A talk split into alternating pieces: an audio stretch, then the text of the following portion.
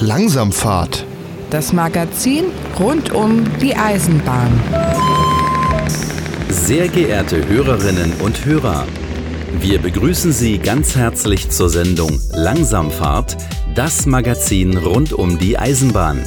Durch die Sendung führt sie Gregor Atzbach. Seit zwei Jahren gibt es jetzt die Sendung Langsamfahrt, das Magazin rund um die Eisenbahn. Die Sendung wurde in den letzten zwei Jahren zu einem sehr beliebten Podcast für Eisenbahnfreunde. Das zeigen auch immer wieder Mails, die ich von euch, den Hörern, bekommen habe.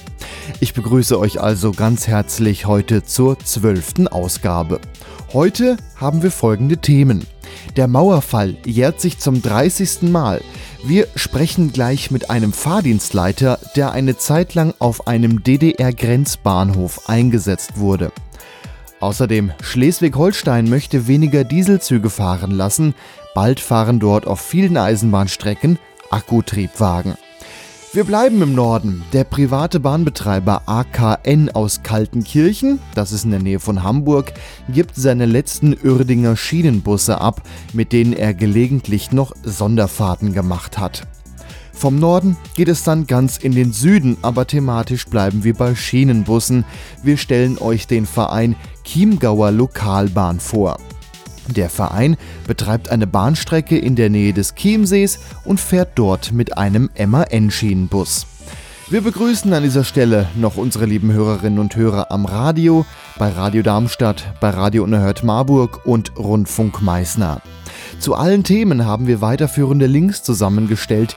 Die gibt es zusammen mit dem Podcast der Sendung im Internet langsamfahrt.de Ausgabe 12. Ich wiederhole nochmal langsamfahrt.de Ausgabe Nummer 12. Im Hintergrund hören wir Musik von DJ 2 Vic. Der Titel heißt Die Bahn und zwischen den Interviews hören wir heute von Joystock den Titel Lounge Electronica. Durch die Sendung führt Gregor Atzbach. Guten Tag.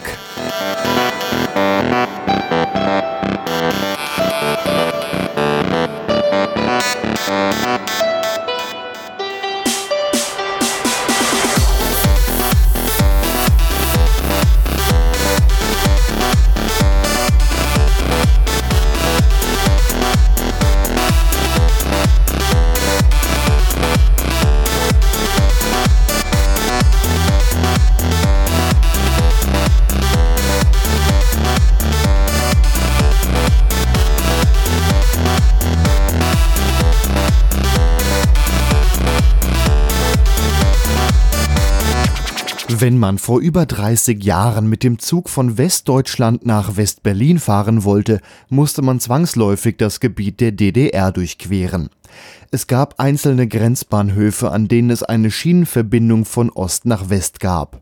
Aber wie lief das eigentlich ab, wenn ein Zug von West nach Ost oder von Ost nach West fahren wollte? Langsamfahrt. Das Magazin rund um die Eisenbahn. Am Telefon ist jetzt Norbert Weise. Guten Abend. Guten Abend, Herr Atzbach. Herzliche Grüße aus Perleberg. Sie waren Fahrdienstleiter auf einem Grenzbahnhof der DDR. Das ist richtig. Ich war 1982 für einige Monate vertretungsweise auf dem Grenzspan Grenzbahnhof Schwanheide tätig, ähm, ja, um da auszuhelfen. Der liegt zwischen Mecklenburg-Vorpommern und Schleswig-Holstein, also ziemlich im Norden.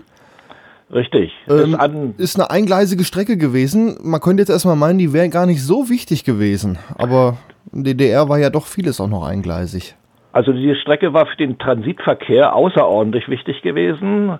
Im Norden gab es ja nur noch den Grenzübergang äh, Herrenburg Richtung Lübeck, der allerdings nie die Bedeutung erlangte wie der Grenzübergang Schwanheide-Büchen wo wir eine Vielzahl von Zügen gefahren sind. Man kann sagen, ne, also die Kapazitätsgrenze äh, war erreicht im Verkehr hier ne, zwischen der Deutschen Reichsbahn und der Deutschen Bundesbahn damals.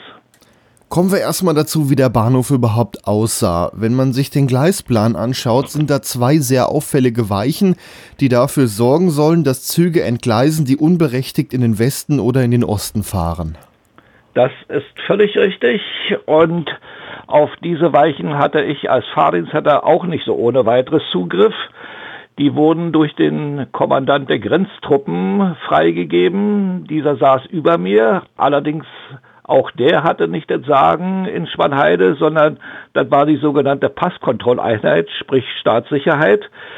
Wenn diese mit der Kontrolle der Züge fertig war und ihr okay gegeben hat, dass ein Zug Richtung Grenze fahren darf, dann wurde der Grenzkommandant verständigt. Der hatte einen Knopf, die Weichen 25, 26, äh, die Hebel, die waren verschlossen durch Elektromagnete. Er drückte auf den Knopf und es kamen zwei Stifte aus den Hebeln raus und dann waren diese äh, Weichen erst frei bedienbar. Es war also auch selbst für mich als Fahrdienstleiter ohne weiteres nicht möglich, selbst wenn ich gewollt hätte, äh, einen Zug äh, ohne Mitwirkung ähm, der Staatssicherheit in Richtung Büchen fahren zu lassen. Kann man sich heute kaum noch vorstellen. Das regeln alles die Fahrdienstleiter untereinander, was welcher Richtig. Zug wann wo zu fahren hat.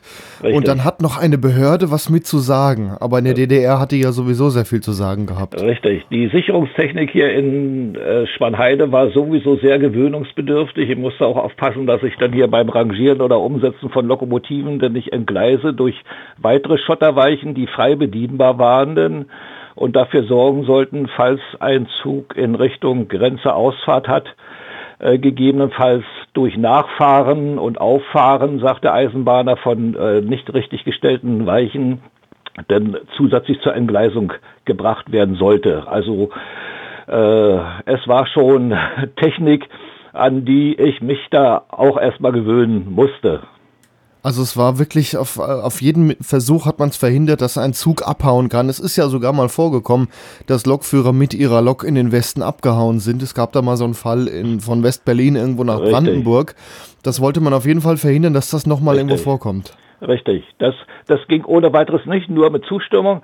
Allerdings gab es mal eine äh, Episode, ähm, wo ich selber verblüfft war und die Kontrolle doch nicht richtig korrekt erfolgte. Ich hatte da mal einen Güterzug abends von Hagenow Land mit einer Vorspannlokomotive. Normalerweise fahren wir bloß mit einer Lokomotive rüber nach Büchen. So, meine Frage denn hier an alle beteiligten Stellen, äh, was mit der Vorspannlok passieren soll, ob die nach Büchen gehen soll und einen Zug abholen soll oder ob sie in Schwanheide abhängen soll. Die Frage konnte mir da zu dem Zeitpunkt keiner beantworten, denn war ich der Annahme und habe entschieden, die Lokomotive geht nach Büchen. Ja, korrekt, die Weichen freigegeben bekommen, Ausfahrsignal F auf Fahrt gestellt und dann zum Fenster gegangen und äh, ja, die Zugbeobachtung durchführen. Also das keine Unregelmäßigkeiten, so sind technische Unregelmäßigkeiten. Und der Zug fuhr nicht ab. Stattdessen kam da ein junger Lokführer den Bahnsteig angelaufen, schwenkte mit den Armen und rief mir von Weitem zu, ich darf gar nicht nach Büchen, die haben mich gar nicht richtig kontrolliert, ich habe gar keinen Pass, ich soll hier in Schwanheide abhängen. Ah, da ging die Post ab hier, das, das kann ich wohl sagen dann hier, ne? Das klang, klingt ja schon fast wie, also in Augen der Stasi, dass das ein, er hätte ja. abhauen können. Der, der Ausfall stand können, ja sogar schon. Richtig, der, er hätte fahren können und hätte sich dann aus Büchen zurückgemeldet, hallo, Fahrdienstleiter Norbert Weise, äh, ich hätte eigentlich in Schwanheide abhängen müssen. Die Lokomotive steht jetzt in Büchen. Informiere mal alle Stellen, wie sie die Lokomotive von Büchen nach Schwanheide zurückbekommen. Das war also wirklich eine Story. Ja, und, äh, und selber wäre dann im Zweifel weg gewesen. Ja, ich denke da wird bei den, bei den beteiligten Kontrolleuren allerhand Ärger gegeben haben. Wir hatten ja keinen Einblick da drin gehabt, ja, aber ähm, ich habe ja das Ausfallsignal sofort auf Halt gestellt, musste ja dem Fahrdienstleiter in Büchen mitteilen, äh, Zug nicht ab. Ne? Äh, die Gründe konnte ich ihm natürlich nicht angeben, weil ja alle Gespräche liefen ja auf Tonband, also eben ähm, technische Störung am Zug und äh, ja, und dann war schon eine ganz interessante Sache gewesen. Ne? Hm. Wie lief das denn jetzt überhaupt ab, wenn ein Zug von Ost nach West oder eben von West nach Ost wollte? Der musste ja erstmal kontrolliert werden. Richtig, richtig. Die Kontrolle hier, ne, ähm, also für Züge, die, die von, von Westen kamen, da beschränkte sich ja die Kontrolle ja eigentlich mehr oder weniger hier ne, auf die Personen, dass die nicht irgendwie gelistet sind äh, hier bei den, bei den genannten Kontrollorganen und auf das Ausräumen der Reisezugwagen, wo denn die Leute von der Passkontrolleinheit mit durchsichtigen Müllsäcken, Bravo und alle diese tollen Illustrierten direkt am Stellwerk vorbeimarschierten und wir gesagt haben, so, du guck mal an jetzt hier, ne, alles rausgenommen aus den Zügen und dann werden sie sich jetzt selber begucken dann hier, ne. So, ähm, im Transitverkehr, ähm, da durfte sowieso keiner ein- und aussteigen. Also für Reisende, die, die ähm, nach West-Berlin wollten, die durften in Schwalheide sowieso nicht aussteigen, sondern die verblieben ja auch im Zug. Und da stieg ja eine Kontrolleinheit zu, die während der Fahrt kontrollierte. Und auch die Transportpolizei fuhr mit, falls der Zug unterwegs zum Halten gekommen wäre, dass keiner illegal äh, aufsteigen kann auf den Zug. Und die weiter nach Schwerin wollten, da gab es ja Personenzüge ab Schwerin, äh, ab, äh, richtige ab Schwanheide. Ähm, die wurden natürlich hier auch kontrolliert. Allerdings hier ne, ging das ziemlich schnell und äh, weitere Probleme eigentlich nicht. Hier. Äh, umfangreich waren die Kontrollen natürlich hier, wer ausreisen wollte, nach in Richtung Büchen, in Richtung Hamburg. Da betrug die Kontrollzeit in der Regel eine Dreiviertelstunde. Wir hatten ja auch Schnellzüge zum Beispiel hier von Dresden nach Hamburg. Die Kontrollzeit betrug exakt 43 Minuten direkt im Zug und wurde auch nicht gekürzt, selbst wenn da, sagen wir mal hier 20 oder 30 Reisende drin gesessen haben bei Verspätungen. Für die Personenzüge, die von Schwerin kamen, mussten die Leute aussteigen, wenn sie weiter mit dem Schnellzug nach Büchen und Hamburg wollten und in die Transitabfertigung und wurden da intensiv kontrolliert. Und wenn die Kontrolle in Ordnung war, durften sie dann auf den Schnellzug nach Büchen, Hamburg warten. So lief das ab. Wie realistisch wäre es denn gewesen, dass man sich im Zug hätte verstecken können und ausreisen konnte? Oder waren die sehr genau? Äh, war so gut, also aus meiner Sicht unmöglich dann hier. Ne? Erstmal waren zwischen den Gleisen auch Zäune, dann waren Postenbrücken über die Gleise gespannt. Die Posten, die konnten genau beobachten, was zwischen den Zügen vor sich ging. Hinzu kam auch denn hier, ne, dass ähm, äh, unter den Zügen Hunde lang liefen, die nochmal praktisch dann hier eine, sagen wir mal, Kontrolle durchführten. Deshalb mussten die Züge auch immer angebremst stehen und nicht nachträglich angebremst werden, damit die anliegenden Bremsklötze nicht die Hunde eventuell verletzen konnten. Also aus meiner Sicht so gut wie unmöglich, denn also überhaupt ein Fluch. Die Lokomotive selber war, war verplombt gewesen, auf dem Führerstand hätte auch keiner mitfahren können. Es gab ja zwei Führerstände und der hintere Führerstand war verplombt. Auf den Güterzügen mitfahren war auch unmöglich. Die wurden ja in Kuhlenfeld grenzfertig gemacht, so hieß es, und mussten von Kuhlenfeld bis äh, Schwanheide durchfahren, durften unterwegs auch nicht in Beutzenbrüch zum Halten kommen. Wenn das doch mal der Fall war, dann erfolgte nochmal ähm, die, die äh, Grenzkontrolle circa 90 Minuten nochmals in Schwanheide, wenn wir eine technische Störung zum Beispiel unterwegs hatten. Sie schreiben unter anderem, wenn ein Zug irgendwie vorher schon kontrolliert wurde und dann langsamer als 30 km/h mal zwischendurch gefahren ist, galt das als er ist angehalten. Es hätte ja theoretisch jemand aufsteigen können und er musste dann auch neu kontrolliert werden. Richtig, richtig. Das war, äh, das war dann hier zwischen den Bahnhöfen Schwanheide und Starkenden für die durchgehenden Transitzüge. Die fuhren mit Vorrangstufe römisch 1, also hatten Vorrang vor allen Zügen. Ähm, es hätte ja mal vorkommen können hier durch, durch eine Fehldisposition oder durch eine technische Störung. Das hat Schwanheide selber nicht betroffen, war aber, gehörte aber zum, zum Grenzregime und äh, für die schnell fahrenden Transitzüge im direkten Verkehr Hamburg, ähm, äh, Berlin. Wie war denn so der Umgang mit den Fahrdienstleitern in Büchen, also in Westdeutschland? Also war also ich selber bin mit den Fahrdienstleitern korrekt, äh, also korrekt zurechtgekommen. Wir haben korrekt unseren, unsere Arbeit gemacht.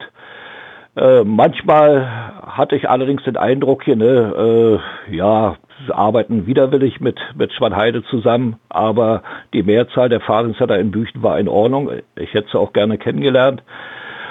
Wir hatten auch zusätzlich auch noch Kontakt mit der Aufsicht in Büchen, weil der Güterverkehr, die Güterwagen mussten vorgemeldet werden und kontrolliert werden.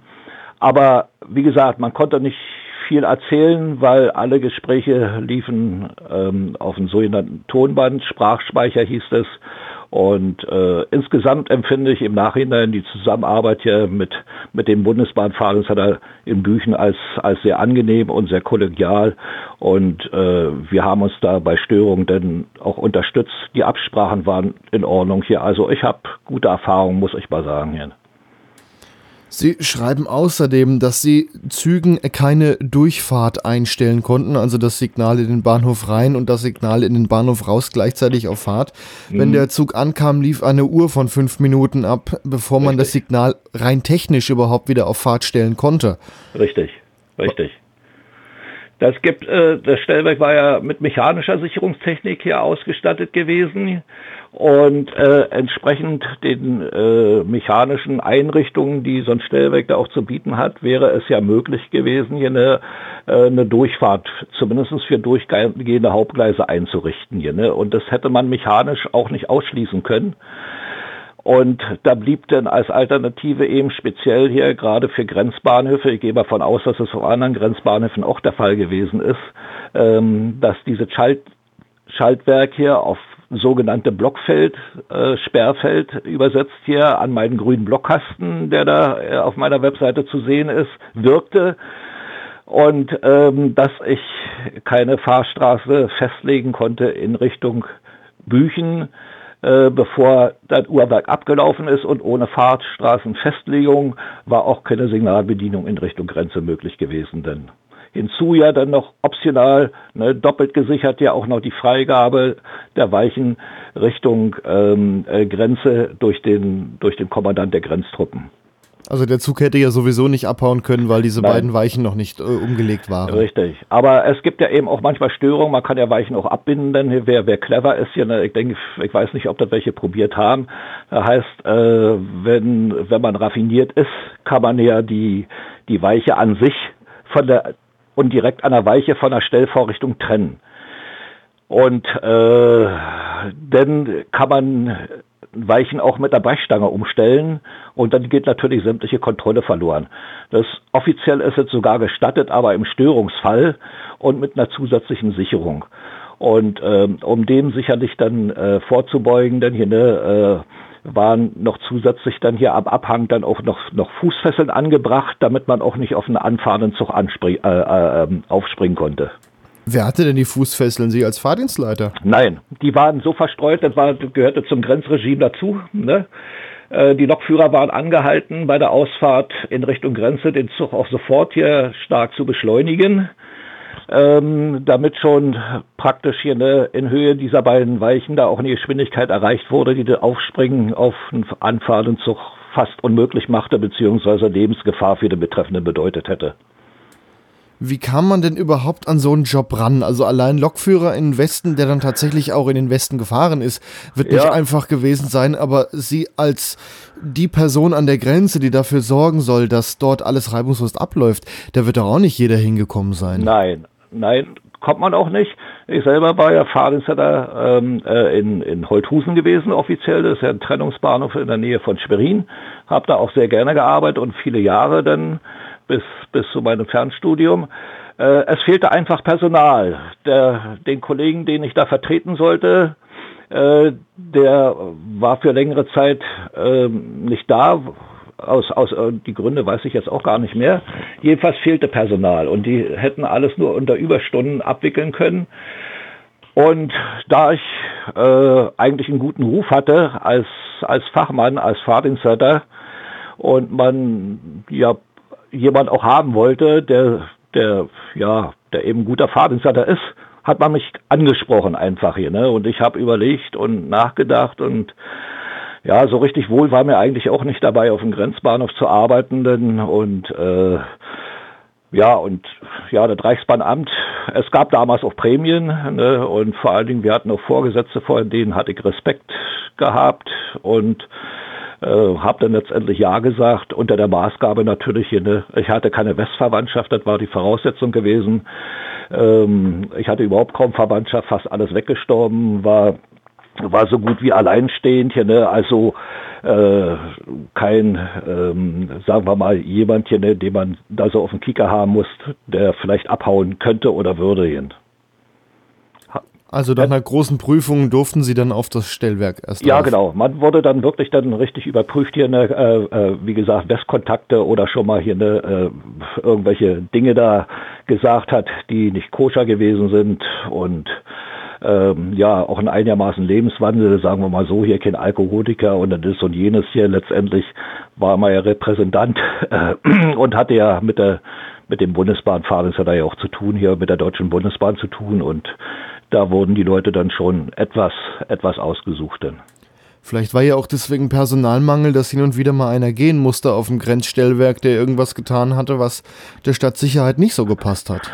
Also solche Fälle sind mir eigentlich nicht bekannt. Jeder hat äh, versucht dann ja. Meistens waren da ja auch Leute tätig, die in der Nähe auch wohnten. Und äh, wenn das vorgekommen wäre, dann wären sie ihre, ihre Arbeit los. Entlassen worden wären sie mit Sicherheit nicht, aber man hätte gesagt, so, also für den Grenzbahnhof Schwanheide bist du nicht mehr tragbar, du musst jetzt nach Beutzenburg oder Prezier oder Hagenow. Und äh, alleine schon aus dem Grund, ne, äh, ich kenne die, die meisten, die wohnten also da in der Nähe. Ich selber kam ein Stück weiter her, habe da auch übernachtet, habe da auch eine Übernachtung bekommen, aber die meisten, die wohnten eben in der Nähe und, und haben natürlich auch darauf Wert gelegt, nirgendwo anzuecken und negativ aufzufallen. Sie haben auf Ihrer Webseite ein paar Bilder aus dem Stellwerk, die Sie auch während der Arbeit zeigen. Das war ja eigentlich verboten, da Bilder zu machen. Richtig, richtig. Das war eigentlich äh, streng verboten. Aber ich wollte unbedingt wenigstens eine Erinnerung haben und die Bilder, die hat sogar der ehemalige Bahnhofsleiter hier äh, für mich aufgenommen mit dem Versprechen, die nirgendwo zu zeigen und auch nicht zu sagen, dass er die fotografiert hat. Ähm, und das habe ich ihm auch versprochen und so lange auch unter Verschluss behalten, bis ich äh, dann die Möglichkeit hatte, eine Webseite zu gestalten und der Nachfeld, in Anführungszeichen sage ich jetzt mal hier, ähm, in, in, auf einer Homepage, auf einer Webseite zu zeigen, wie das auf dem Grenzbahnhof mal zuging. Und ich bin eigentlich auch froh, wenigstens diese beiden Bilder zu haben. Sie mussten auch Durchsagen machen, wenn Züge von Westen in den Osten kamen. Wie lief das denn ab? Ja, das ist richtig. Durch den Fahrdienstleiter war bei den Reisezügen im Grenzverkehr immer Lautsprecherdurchsagen zu machen, zum Beispiel nach der Einfahrt von Büchen, Schwanheide, hier Schwanheide, werte Reisende, wir begrüßen Sie in der Deutschen Demokratischen Republik und wünschen einen angenehmen Aufenthalt. So, und für Züge, die dann weiter nach, das war also für die ankommenden Züge, ähm, wo Reisende ausgestiegen sind, die anschließend mit, anschließend mit einem Personenzug weiter nach Schwerin gefahren sind. Und dann gab es ja auch diese Transitzüge, die ich ja schon erwähnt habe, hier im direkten Verkehr äh, Hamburg-Berlin bzw. Berlin-Hamburg, die ja nur einen 5-Minuten-Stopp äh, hatten und wo keiner ein- und ausgestiegen ist hier, weil sie ja eben Reiseziel Hamburg oder Berlin hatten. Da wurde einfach gesagt, dann Schwanheide hier, Schwanheide. Werte Reisende, wir begrüßen Sie in der Deutschen Demokratischen Republik. Alle Reisenden, die nicht nach Berlin fahren, werden aufgefordert, sofort auszusteigen, da dieser Zug bis Berlin nicht hält. Und diese Durchsagen wurden dann wiederholt. Also man sollte überall den Begriff Deutsche Demokratische richtig, Republik richtig, erwähnt richtig. haben, dass die Leute wissen, ja. Richtig, richtig. Ne, äh, ich war auch immer vernünftig angezogen, so wie man auch sieht, denn hier ne, äh, natürlich ähm, war äh, also das Gefühl kann ich auch gar nicht mehr richtig beschreiben. Hier, ne? Ich habe auch Fenster aufgemacht, wir mussten den Zug beobachten. Äh, am Schnellzug gingen dann die Fenster natürlich runter. Wir guckten uns an, die Reisenden im Zug. Ne, ich weiß nicht, was die gedacht haben, hier Kommunisten fahren oder was, was Arbeiter überhaupt dafür. In erster Linie war ich Eisenbahner und da lege ich Wert drauf hier. Ich habe meinen Beruf geliebt als Eisenbahner, den immer noch gemocht hier, ne, bin Eisenbahner mit Leib und Seele. Und da war der Hauptgrund hier, ne? weil man manchen Eisenbahner könnte man ja ein bisschen Systemnähe nachlegen, aber die naheliegen. Aber die meisten Eisenbahner waren Eisenbahner eben, weil sie ihren Beruf gemocht haben. Und ich möchte auch keine Stunde von Missen. Das wissen alle, die mich kennen. Der Norbert ist ein Eisenbahner und das bleibt er, bis er zu Grabe getragen wird. Das ist eigentlich der Hauptgrund gewesen hier. Und natürlich gehört er vernünftig angezogen sein, vernünftige Uniform. äh, dazu, nicht nur auf dem Grenzbahnhof, aber erst recht auf dem Grenzbahnhof, dass man auch sagen könnte, die Eisenbahner arbeiten korrekt. Wir müssen uns keine Sorgen um unsere Sicherheit auf den Schienen machen. Ne, die sind genauso gut wie Bundesbahner. Dann danke ich Ihnen, Norbert Weise, ehemaliger Fahrdienstleiter am Grenzbahnhof Schwanheide in der Deutschen Demokratischen Republik. Vielen Dank. Ich bedanke mich auch bei Ihnen, Herr Arzbach, für das angenehme Gespräch und ja, würde mich freuen, wenn es großes Interesse findet.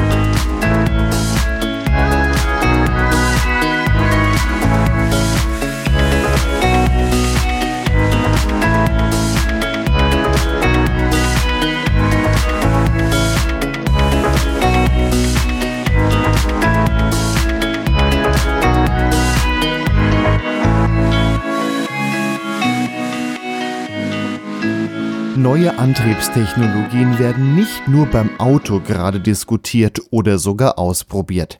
Akku oder Wasserstoff könnte auf nicht elektrifizierten Strecken irgendwann Dieselzüge ablösen.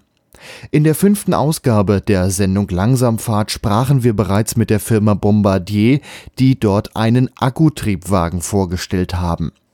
Das Land Schleswig-Holstein möchte ab 2022 Akkutriebwagen auf vielen nicht elektrifizierten Eisenbahnstrecken fahren lassen. Allerdings ein Fahrzeug aus dem Hause Stadler. Wir sprechen mit jemand, der sich auskennt.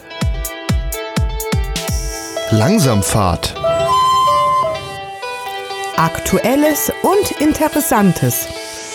Am Telefon ist jetzt Michael Frömming, Chefredakteur der Fachzeitschrift Der Schienenbus. Hallo Michael. Hallo Gregor. Neue Antriebstechniken sind ja in aller Munde. Elektroautos sollen überall rumfahren. Man überlegt auch mit Wasserstoff. Bei den Zügen sieht das ähnlich aus. Erste Wasserstoffzüge wurden vorgestellt, machen auch schon Probebetrieb. Akkuzüge wurden auch schon mal vorgestellt, bisher nur von einem Hersteller. Jetzt ist aber Stadler noch ähm, dazu gekommen, die ihren Flirt, also einen Elektrotriebwagen, auf einer Akkuversion anbieten. Jawohl, Stadler ist am Start. Und zwar hat die Firma Stadler am 14. Oktober in Kiel einen Vertrag unterzeichnet mit der dortigen schleswig-holsteinischen Landesregierung über 55 äh, Akkutriebwagen, batteriebetriebene zweigliedrige Triebwagen sind das dann. Und die sollen dann ab Dezember 2022 von Kiel aus beispielsweise nach Lübeck, Lüneburg, äh, Rendsburg und bis nach Husum unterwegs sein. Also eine Antriebstechnologie, die in Schleswig-Holstein, in Norddeutschland, aber auch in anderen Regionen bis neun, in die 90er Jahre bekannt war. Äh, Eisenbahnfreunde haben ja immer gedacht, das Thema Akku äh, ist tot. Es kommt jetzt wieder und zwar ähm, mit richtig viel ähm, Unterstützung auch von allen Beteiligten. Das ist eine tolle Sache. Das waren jetzt also Strecken, auf denen zurzeit Dieseltriebwagen verkehren. Mhm. Kann man sagen, fast komplett Schleswig-Holstein soll danach mit Akkus fahren? Nee, das kann man nicht sagen. Da sind noch natürlich äh, Bereiche wie die Marschbahn, die ja auch immer wieder in der Diskussion ist. Ich glaube, bei der Marschbahn, also der langen Verbindung von Hamburg-Altona über Husum bis nach Westerland, da ist man froh, wenn man mit Bestandsmaterial überhaupt den Verkehr geregelt bekommt. Und nicht dort noch neue Fahrzeuge einsetzt, äh, wo man vielleicht mit Kinderkrankheiten noch zu tun hat. Nee, das ist jetzt eher der Bereich Ostholstein, insbesondere rund um Kiel und in Kiel auch die Besonderheit, dass es dann auch äh, Richtung Schönberger Strand dann gehen wird. Eine Strecke, die jetzt gerade reaktiviert wird. Und man hat auch am 14.10. nach Oppendorf, das ist ein Bereich kurz vor Kiel, schon die Präsentationsfahrt gemacht. Und das ist ja auch ein Zeichen, neue Antriebstechnologie, neue Strecken. Schleswig-Holstein ist da mal wieder ganz vorne. Was sollen die neuen Fahrzeuge denn von der Reichweite haben? Die Reichweite der Flirt äh, soll in etwa 150 Kilometer betragen. Das ist, finde ich, durchaus erstmal eine respektable Angelegenheit. Interessant finde ich aber auch die Höchstgeschwindigkeit. 160 Stundenkilometer, das äh, finde ich gut. Und äh, insofern für den Vorortverkehr von Kiel, schnelle Geschwindigkeiten, kurze Reichweiten, Vorortverkehr ist das eigentlich eine ganz äh, gute Möglichkeit, mal zu testen, wie das dort funktionieren kann. Jetzt erinnere ich mich an ein Interview, was ich mit der Firma Bombardier mal geführt habe über den Talent 3, den es auch als Akku gibt. Der soll eine Reichweite von 40 Kilometer haben. Da ist der Flirt aber jetzt eine ganze Ecke weiter. Das ist ja auch notwendig. Das ist ja im Moment in der ganzen äh, Diskussion um Energiewende immer wieder auch ein Thema, die Reichweite. Also neue Antriebstechnologie ist ja in aller möglichen Variationen vorhanden. Aber wenn die Reichweite nicht funktioniert und sowohl bei der Bahn, aber natürlich auch im Autoverkehr alle paar Kilometer an eine Ladestation rangefahren werden muss, dann ist das zeitaufwendiger und man muss ja auch überall die Ladeinfrastruktur vorhalten, aufbauen, betreiben. Das ist aufwendig und wenig attraktiv, wenn man tatsächlich äh, eine Verkehrswende voranbringen will. Die Kundschaft, hier in unserem Bereich eben die Fahrgäste und die äh, Verkehrsunternehmen und die Aufgabenträger, die müssen natürlich etwas haben, was äh, funktioniert. Ich gehe mal fest davon aus, 160 äh, Kilometer. Das ist jetzt der nächste Schritt und dass das in den nächsten Jahren noch weiter sich entwickelt und dass man noch längere Reichweiten erreichen kann. Und wahrscheinlich, wenn man nicht so schnell fährt mit den Fahrzeugen, dann halten sie noch ein bisschen länger. So ist das ja auch beim Elektroauto. Es ist dann auch mit dem Winter und Klimaanlage und all die Ja klar, Heizung und das braucht ja auch alles richtig Strom. Richtig. Wie wird er denn aufgeladen? Oh, also Bombardier hat äh, einen Stromabnehmer dran, der lädt unterm Fahrrad auf. Früher die Akkutriebwagen hatten eine Steckdose, da wurde dann das Kabel dran gesteckt über Nacht und dann wurde er einige Stunden lang aufgeladen. Mhm. Also es wird in ähm, Schleswig-Holstein so sein, dass man an verschiedenen Stationen eine Schnellladung äh, auf die Reise setzt und in Husum, Tönning und Heide werden ähm, für diese Schnellladung zwei Bahnsteiggleise mit sogenannten Oberleitungsinseln ausgerüstet. Und ähm, das ist etwas, dass man äh, nicht überall äh, große Infrastrukturen schaffen muss. Fahrzeuge könnten natürlich auch und müssen auch dann im Bahnbetriebswerk über Nacht äh, durchgeladen werden, aber zwischendurch muss eine Schnellladung erfolgen. Das kostet natürlich auch nochmal Geld und es ist ja auch interessant im Betrieb, sich das anzusehen, wenn dann da in äh, Schleswig-Holstein irgendwo auf einmal dann doch Oberleitungsinseln zu finden sind, wo dann im Moment nicht überall der Fahrrad hängt. Ja, so kann er dann während der Wartezeit oder Wendezeit, die er an Endbahnhöfen hat, die Akkus mal wieder ein bisschen aufladen. Immer mal ein Stück. Mhm. Dann danke ich dir, Michael Frömming, Chefredakteur der Fachzeitschrift Der Schienenbus. Danke, Gregor.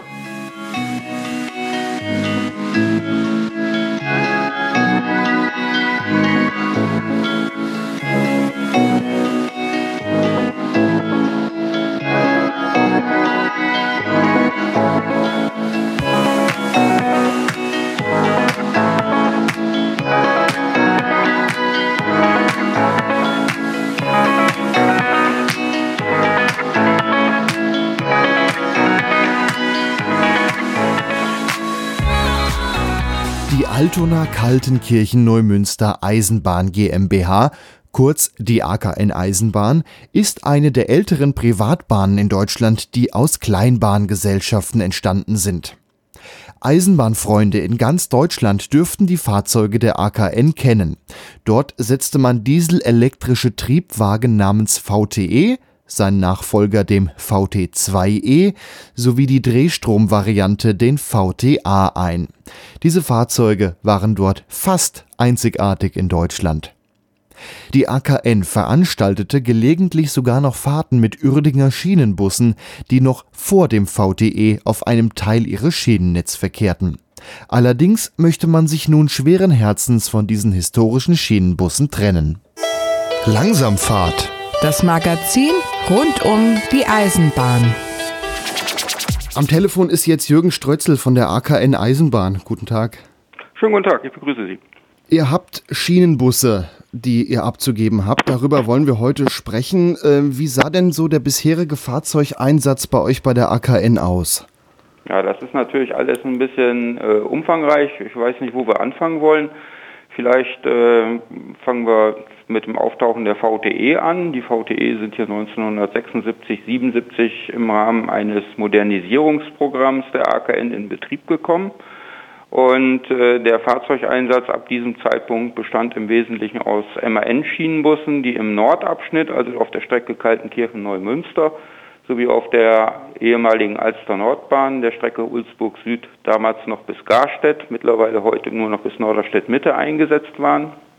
Und die Uerdinger Schienenbusse waren ab diesem Zeitpunkt äh, hauptsächlich oder ausschließlich auf der A3 eingesetzt. Das ist die Strecke Elmshorn-Barmstedt ähm, und haben dort praktisch die Hauptlast des Personenverkehrs getragen.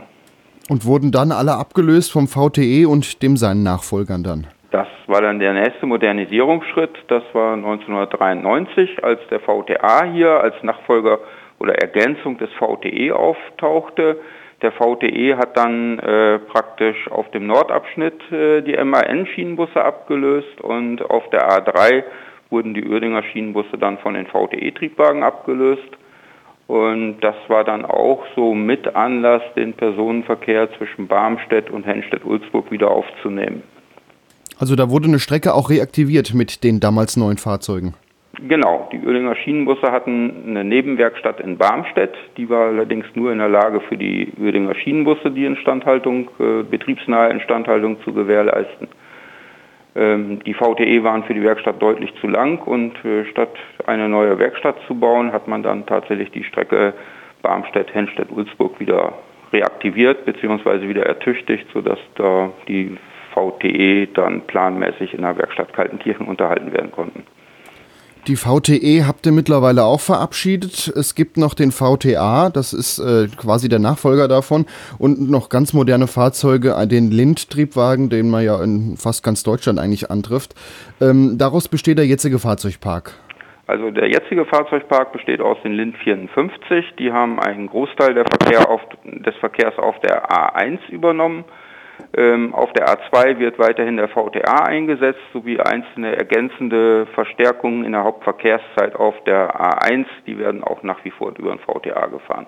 Der VTA hat dann auch auf der Strecke Emshorn-Barmstedt, äh, Hennstedt-Ulzburg, Ulzburg Süd die VTE abgelöst, sodass im Moment der VTA auch das Stammfahrzeug auf der Strecke A3, auf der Linie A3 von äh, Emshorn nach Hennstedt-Ulzburg bzw. Ulzburg Süd ist. Gibt es denn für den VTA schon einen Termin, wann der gehen wird?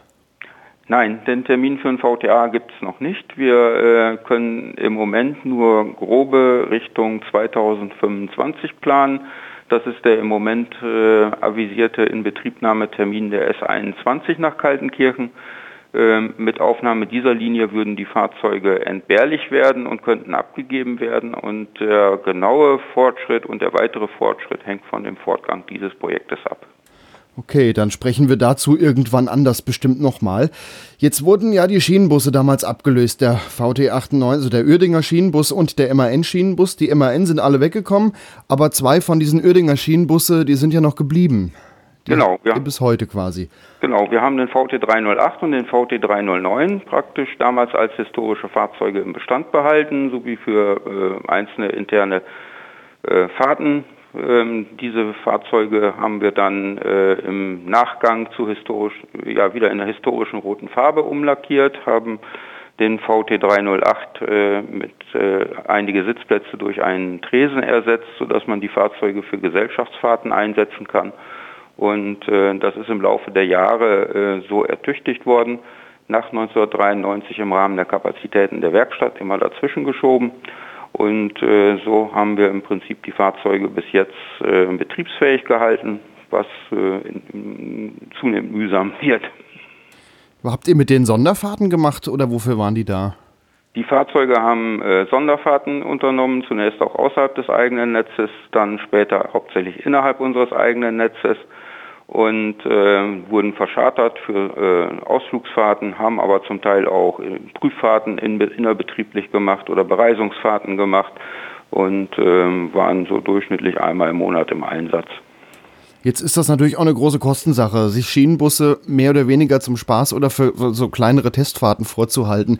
Worin lag eigentlich die Bestrebung überhaupt, das ein Geschäft mit Schienenbussen noch weiter anzubieten, obwohl das ja wahrscheinlich nicht die Menge an Gewinn eingespielt hat? Also wirtschaftlich war das noch nie. Das heißt, sie konnten im Prinzip diese Schienenbusse äh, in der Kostenrechnung nie als gewinnbringend oder kostendeckend darstellen. Es war im Prinzip immer äh, ein wenig aus dem Marketing-Etat mit äh, bezuschusst. Es war eine Marketingmaßnahme und wir haben es halt so lange durchgezogen gezogen, wie wir das entsprechend darstellen konnten. Und die Sache wird nur zunehmend schwierig, gerade so mit dem heute notwendigen Instandhaltungsmanagementsystem äh, steigt der Aufwand äh, auch im, im Verwaltungsbereich stetig an, sodass wir jetzt zu der Entscheidung kommen mussten, dass wir äh, die Fahrzeuge, äh, dass wir das nicht weiter im eigenen Rahmen aufrechterhalten können. Also die Fahrzeuge müssen die kompletten Sicherheitsanforderungen erfüllen, was auch moderne Züge haben. Also das ist nicht, ah ja, der ist alt, der fährt nur ganz selten, äh, dann ist das nicht so wild, aber der muss ja schon den technischen Zustand äh, auch mit technischen Systemen abbilden, was neue Fahrzeuge haben. Äh, Fahrzeug, das Fahrzeug unterliegt den gleichen Regeln wie alle anderen Fahrzeuge, die wir haben, auch. Und es muss natürlich immer in einwandfreiem technischen Zustand sein. Dazu kommt noch, dass das äh, natürlich Fahrzeuge sind, die von der Antriebsanlage und von der Steuerung, äh, sofern man da von einer Steuerung sprechen kann, wenn man den heutigen Maßstab da zugrunde legt, die von diesen Anforderungen her natürlich noch im Originalzustand sind und daher immer aufwendiger werden in der Instandhaltung. Das heißt, äh, wenn man mit dem Fahrzeug einen Tag fährt, heißt das durchschnittlich ein bis zwei Tage vorher in die Werkstatt, um praktisch dieses Fahrzeug äh, wieder komplett äh, zu reanimieren und betriebsfähig zu machen. Also viel Arbeit für wenig Fahrt, kann man dazu sagen. Es bedarf sehr viel Zuneigung, das Fahrzeug im, am Laufen zu halten, obwohl sie in, unterm Strich in eigentlich sehr gutem Zustand sind, aber das kennt jeder, der alte Fahrzeuge, historische Fahrzeuge äh, betreibt, dass äh, da der, der Aufwand im Hintergrund immer deutlich höher ist, als der Aufwand, ihn selbst zu betreiben. So, jetzt sollen die Fahrzeuge gehen. Wahrscheinlich deswegen, weil macht viel Arbeit für wenig Fahrt? Ähm, es macht viel Arbeit für wenig Fahrt, aber es ist auch so, dass äh, die Werkstattkapazitäten auch durch die verlängerte Laufzeit des VTA äh, praktisch am Anschlag sind und wir uns sehr genau überlegen müssen, wofür wir die Kapazitäten, die vorhandenen Ressourcen einsetzen können. Und das war ein weiterer Punkt, äh, wo man bei der Abwägung der Sachen zu dem Schluss kommen musste, dass wir uns von diesen Fahrzeugen sinnvollerweise trennen weil es wäre uns nicht mehr möglich gewesen, die entsprechenden Instandhaltungsleistungen im normalen Werkstattzeitfenstern, die zur Verfügung stehen, unterzubringen.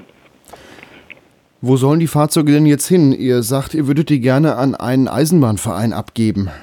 Also die Fahrzeuge sollen in jedem Fall oder nach Möglichkeit betriebsfähig erhalten bleiben und wir äh, sind auch bemüht, dass das Ganze hier in der Region stattfindet, da die Fahrzeuge ja äh, neu zur Elmshorn-Barmstedt-Oldesloher Eisenbahn gekommen sind und äh, praktisch hier die Region nie verlassen haben. Wir hoffen, dass das äh, von Erfolg gekrönt wird und äh, ich denke mal, da wird in naher Zukunft eine Entscheidung fallen. Aber jetzt ist noch kein Verein da, der sagt, ja, wir nehmen sie, machen wir einen Vertrag. Ihr seid ja noch am Verhandeln oder am Suchen. Also es gibt sicherlich Interessenten, aber wie weit der Stand der äh, Aus, äh, Ausschreibung, hätte ich jetzt beinahe gesagt, ist, weiß ich nicht. Das entzieht sich jetzt meiner Kenntnis. Da müssen wir noch ein paar Tage Geduld äh, anüben. Okay, also irgendwann wird es feststehen, wo die Fahrzeuge hinkommen, was dann mit denen genau passiert. Technisch sind sie aber soweit in Ordnung. Also man kann theoretisch direkt weiterfahren damit. Äh, technisch kann man direkt weiterfahren, wobei als Erschwernis hinzukommt, dass die Fahrzeuge Anfang nächsten Jahres, also im ersten Quartal bzw. zweiten Quartal HU fällig werden. Das heißt, da müsste im Prinzip eine Hauptuntersuchung gemacht werden. Die Substanz ist äh, eigentlich sehr gut. Sie sind auch sehr zuverlässig äh, bisher im Betrieb gewesen. Man muss nur eben äh, wissen, dass es alte Maschinenanlagen sind, dass es entsprechend ein 12 Volt Bordnetz ist, was entsprechend äh, aufwendig zu unterhalten ist. Und man muss dann halt sehen, dass man die entsprechenden, die entsprechende Hauptuntersuchung durchführt Und da ist man unter Umständen bei einer Museumsbahn etwas flexibler, ohne dass es an die Sicherheit geht, weil man bestimmte Formalismen bezüglich Fortschreibung, Instandhaltungsprogramm dort auf verwaltungstechnisch einfacherem Niveau abwickeln kann. Und da da keine Lohnkosten anfallen, äh, ist das für einen Verein auch etwas einfacher. Finanziell ja, äh, für die Manpower ist das natürlich immer eine Herausforderung und da kann man eigentlich nur Respekt vor zollen vor den Vereinen, die sowas machen. Das sind zwei Motorwagen. Sind die denn baugleich mit dem DB VT98? Nein, sie sind nicht baugleich mit dem DB 98, VT 798, weil sie haben nur eine Maschinenanlage. Ähm, sie entstammen auch äh, NE-Serien, die bei der Waggonfabrik Uerdingen äh, liefen. Unter anderem kam der VT 309 aus einer Serie für Spanien, hat daher auch noch erkennbar am Lampen, ein großes Lampengehäuse an der Stirnlampe. Aber das Besondere an den Fahrzeugen ist halt aufgrund der Einmotorigkeit besitzen sie nur eine 12 Volt Zugsteuerung. Das heißt, sie sind nicht mit den normalen DB-Uerdingern der Baureihe 798 oder den entsprechenden Abkömmlingen kuppelbar bzw. steuerbar. Also werden die nur weiterhin zu zweit fahren können und nicht woanders einfach nur ergänzen? Sie werden äh, weiterhin nur äh, zu zweit fahren können und ein, ein eine Betrieb mit Zugsteuerung mit DB 798ern ist technisch nicht möglich. Mhm. Jetzt habt ihr ja noch den VTA, der äh, dann ja irgendwann auch mal gehen wird. Plant ihr dann vielleicht weiterhin noch Sonderfahrten mit dem zu machen? Ähm, der VTA ist im Moment noch unser ähm, Brot- und Butterfahrzeug oder eins der Brot- und Butterfahrzeuge und wir äh, haben ja reichlich Herausforderungen, die Fahrzeuge jetzt im Betrieb zu halten, weil eben gerade so Anfang des Jahres äh, bekannt wurde, dass wir bis 2025 damit fahren müssen. Wir haben unseren Fokus daher auf den täglichen Betrieb gerichtet und uns über diese Sachen noch keine tiefgreifenden Gedanken gemacht. Also vielleicht eine Frage, die man vielleicht auch erst in fünf Jahren oder so stellen kann. Dann reden wir nochmal. okay, dann danke ich Ihnen, Jürgen Strötzel von der AKN Eisenbahn. Okay, keine Ursache. Vielen Dank.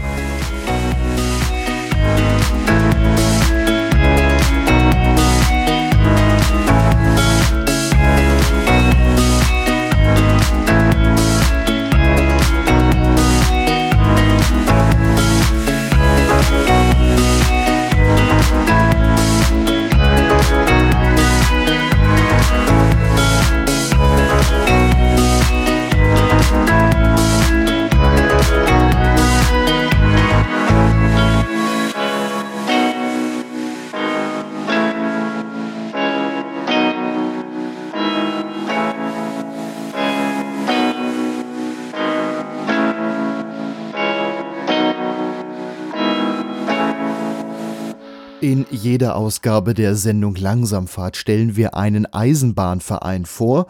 Heute schauen wir ganz weit in den Süden. Etwas weiter südlich von München, da liegt die Stadt Rosenheim und ganz dort in der Nähe ist der Verein Chiemgauer Lokalbahn zu Hause. Langsamfahrt. Museumsbahn. Am Telefon habe ich jetzt Maximilian Kaiser von der Chiemgauer Lokalbahn. Hallo Maximilian. Hallo. Was seid ihr denn für ein Verein? Wir heißen Chiemgauer Lokalbahn e.V.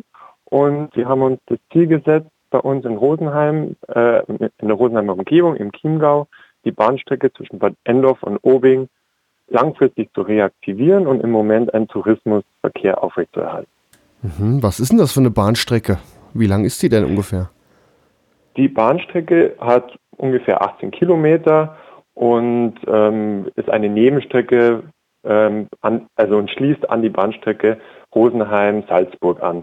Und diese Bahnstrecke, die existiert schon seit ähm, einigen Jahren, aber wir haben sie halt jetzt eben übernommen und machen da nur Tourismusverkehr immer Sonn- und Feiertags, haben auch ein paar Sonderfahrten wie Ostereierfahrt, da können dann die Kinder in einem kleinen Waldstück ein paar Ostereier suchen oder jetzt dann wieder im Advent und den Nikolausfahrt, da kommt unser Nikolaus und verteilt an die Kinder kleine Süßigkeiten. Also man kann sagen, von der Hauptbahn eine Stichstrecke in die ländliche Umgebung, die jetzt nicht so genau, lang ist, genau. aber eben die Dörfer verbindet.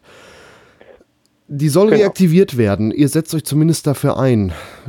Gibt es da schon konkretere Pläne oder ist das nur eine Forderung von euch? Also es ist so, dass äh, wir die Forderung natürlich schon lange haben und das ja unser selbstgestecktes langfristiges Ziel ist. Der Punkt ist einfach der, dass wir in, eben in der Region, wo wir fahren, sonst halt nur sehr vereinzelt ähm, Busse fahren. Also der Busverkehr ist nur sehr dünn äh, gesteckt und wir wollen halt einfach den öffentlichen Nahverkehr verbessern. Es gibt auch jetzt neuerdings, das ist sehr aktuell, Zeichen aus der Kommunalpolitik. Verschiedene Anrainergemeinden wie Ammerang, Halfing oder Bad Endorf, das sind Gemeinden an unserer Strecke, sind offen dafür, diese Strecke zu reaktivieren.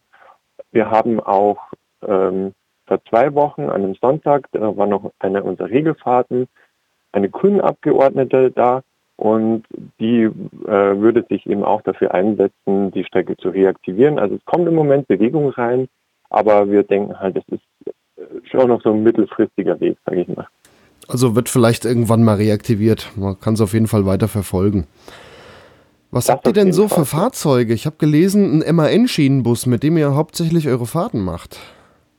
Ja, genau. Wir haben ähm, dieser MAN-Schienenbus, den haben wir vor, ich ja, drei, vier Jahren bekommen. Und ähm, den haben wir eben hergerichtet, neu lackiert, ähm, in unserem typischen Leo-Rot, sage ich jetzt mal. Wir hatten davor noch einen sogenannten Esslinger. Und dieser Esslinger, der hat bei, äh, hat bei uns auch sehr lange gedient, sage ich jetzt mal. Und der hat aber leider keine Hauptuntersuchung mehr bekommen. Und deswegen haben wir jetzt das andere Fahrzeug. Wir haben jetzt auch einen Beiwagen, in den wir noch Arbeit reinstecken der ähm, wird hoffentlich bald fertig werden und dann können wir eben auch mit einer Doppeltraktion fahren. Das ist auch unser Ziel, das wir jetzt als nächstes eben anstreben. Also mit zwei Schienenbussen wollt ihr fahren, aktuell nur mit einem. Und der Esslinger, ist der so fertig, dass der erstmal eine größere Aufarbeitung benötigt? Oder wie sieht es um den aus? Ja, genau. Also bei dem Esslinger ist es so, der steht im Moment in unserem Depot in Obing. Das ist eine der Endhaltestellen. Und Dort wird fleißig an dem gearbeitet, es wird der Innenraum neu gemacht, der Motor muss halt überprüft werden. Also im Moment, so wie er jetzt dasteht, wäre er noch nicht direkt einsatzbereit. Es fehlen halt ein paar Überholungen. Aber wir hoffen halt, dass wir den auch irgendwann mal wieder in Betrieb nehmen können. Im Moment ist aber eben äh, der zweite MAN-Wagen erstmal, hat erstmal Vorrang, genau. Na klar, mit zwei Schienenbussen fahren, das ist ja dann auch schon mal etwas, zumal der eine ja eh schon da ist. Genau. Es ist auch so, dass wir bei uns ja das alles ehrenamtlich machen und wir halt auch immer schauen müssen, dass wir auch genügend Leute haben, die uns eben helfen. Und das ist halt wie bei vielen Vereinen eben der Fall. Dadurch, dass wir auch kein großer Verein sind, äh, müssen wir halt um jeden, ja, um jede Kraft kämpfen, die uns halt eben unterstützen kann. Und auch die Lokführer sind ehrenamtlich, unsere Schaffner sind ehrenamtlich. Und da haben wir schlichtweg auch nicht die Kapazität, da jetzt alle Fahrzeuge gleichzeitig ähm, instand zu setzen. Das das können wir auch nicht stemmen. Wie groß ist denn der Verein? Wie viele Mitglieder habt ihr?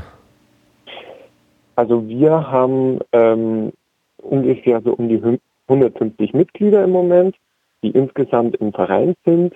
Ähm, aktive, also die wirklich regelmäßig kommen. Die, die Zahl ist natürlich ein bisschen geringer. Die würde bei so ja 50, 60 liegen ungefähr. Genau kann ich das jetzt auch nicht sagen. Hm. Warum heißt der Schienenbus oder die Fahrten, die ihr macht, der Leo? Das ist eine Abkürzung für Lokalbahn Endorf-Obing. Ah. Obing ist die eine Haltestelle, dort geht es nicht mehr weiter. Und Bad Endorf, also das Bad haben wir dann weggelassen, das ist der Schnittpunkt zur Bahnstrecke Rosenheim-Salzburg.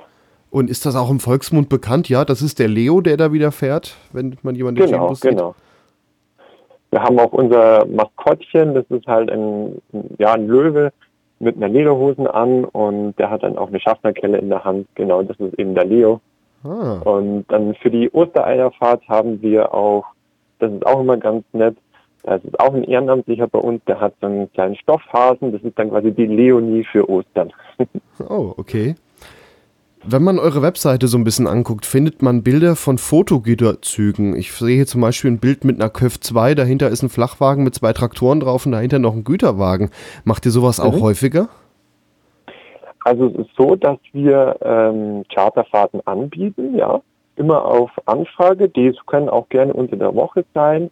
Ähm, wir müssen halt schauen, dass wir halt dann da Personal haben, das zur Verfügung steht. Und diese Fotofahrten, ähm, die sind halt dann immer dann mit, mit Kooperationspartnern, die halt dann die Fahrzeuge zur Verfügung stellen, wie eben hier ähm, den Traktor. Und es ist halt so, dass wir auch immer uns umhören, wer denn gerade irgendwie Interesse hätte, so eine Aktion durchzuführen. Das ist halt immer ein Projekt, das etwas Vorlauf braucht, sage ich mal. Wir haben ja auch unsere, also wir haben immer auch ein sehr großes Projekt, die Dampf, also Dampfzugfahrt. Dieses Jahr leider nicht, aber die letzten Jahre hatten wir immer eine, die Dampfzug, einen Dampfzug aus Salzburg von der österreichischen Gesellschaft für Eisenbahngeschichte. Und wir versuchen auch in den nächsten Jahren wieder einen Dampfzug an unserer Strecke ähm, fahren zu lassen. Also Güterzug macht da hin und wieder und äh, hin und wieder auch mal Gastfahrzeuge wie eine Dampflok auf eurer Strecke. Genau, genau. Ihr habt sonst einen Verkehr Mai bis Oktober an Sonn- und Feiertagen. Da fahrt ihr dann mit dem Schienenbus regulär auf eurer Strecke. Genau, das ist der MAN Schienenbus und auf dem fahren wir dann ähm, ja von Mittag eben bis abends immer durch und es ist also so, dass wir halt die bayerischen Feiertage natürlich machen, also auch Maria Himmelfahrt und so weiter und auch die ganz deutschen, also die Feiertage in ganz Deutschland sind auch eben Fahrtage für uns. Und dann gibt es halt eben die vorher genannten Sonderfahrten schon. Hm. Ja, Nikolausfahrt sagtest du schon, habt ihr, ihr habt eine Osterfahrt. Und was ich ganz besonders fand, ist das Friedenslicht am 23.12. Was hat es denn damit auf sich? Mhm. Das Friedenslicht, das ist ja etwas, was direkt aus Jerusalem kommt. Das wird dann mit einer Sondererlaubnis mit dem Flugzeug nach Europa geflogen und dort dann auch verteilt. Wir holen das Friedenslicht vom Bahnhof Salzburg ab Dort fahren wir dann immer in der Früh, am 23. ist ja immer unsere Fahrt, fahren wir in der Früh nach Salzburg, holen dort entweder direkt im Dom oder dann äh, im Bahnhof, wenn das Licht schon im Bahnhof ist, holen wir das ab, kriegen eine Son Sondererlaubnis von dem Meridian, de, ähm, der ja die Strecke zwischen Rosenheim und Salzburg ähm, managt. Und dort können wir mit einer Sondererlaubnis bis Bad Endorf fahren und wir selber verteilen dann dieses Friedenslicht, was in direkter Folge aus Jerusalem kommt, eben an unserer ganzen Strecke. Das soll eben ein Symbol sein für, ja, wir bringen den Frieden in die Welt und äh, wir setzen uns ja auch dann eben ein für eine Versöhnung. Also das ist ein Feuer, was ihr mit dem Regelzug abholt und dann mit eurem Schienenbus wahrscheinlich auf die Dörfer an eurer Strecke verteilt. Genau, also man kann auch bei der Fahrt mitfahren, das geht auch. Aber es ist so, dass die Mehrheit der Leute dann meistens an den einzelnen Bahnhöfen steht und dort verteilen wir eben die, ähm, das Licht dann auch. Wir haben dann auch noch zwei kleine Bahnhöfe, Eindorf und Kittenhardt, die eben nicht, normalerweise nicht ähm, an, angefahren werden, nur eben auch verlangen. Aber dort stehen auch regelmäßig 20, 30 Leute und wollen sich eben das Licht holen. Und das finden wir eben sehr schön. Das haben wir jetzt auch schon seit ein paar Jahren. Und das ist halt einfach für uns ist es eine Geste, dass wir eben auch mit der Welt verbunden sind und auch die Botschaft eben eines friedlichen Miteinander ver verbreiten wollen. Okay, dann danke ich dir, Maximilian Kaiser von der Chiemgauer Lokalbahn. Vielen Dank.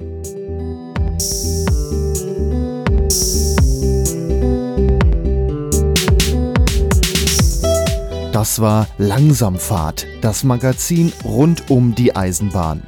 Die ganze Sendung gibt es auch nochmal als Podcast im Internet auf www.langsamfahrt.de, Ausgabe Nummer 12. Dort gibt es auch zu allen Themen weiterführende Links. Langsamfahrt.de, Ausgabe Nummer 12. Die Musik im Hintergrund ist von DJ 2 Vic, der Titel heißt Die Bahn und zwischen den Interviews hörten wir von Joystock den Titel Lounge Electronica. Wenn euch die Sendung gefallen hat und ihr diese als Podcast hört, bitten wir euch eventuell eine kleine Bewertung dazulassen bei iTunes oder anderen Podcast-Plattformen. Außerdem könnt ihr den Podcast gerne an andere Eisenbahnfreunde weiterempfehlen. Falls ihr uns im Radio hört, verabschieden wir uns nun von unseren Hörerinnen und Hörern bei Radio Darmstadt, Radio Unerhört Marburg und Rundfunk Meißner. Am Mikrofon war Gregor Atzbach. Auf Wiederhören.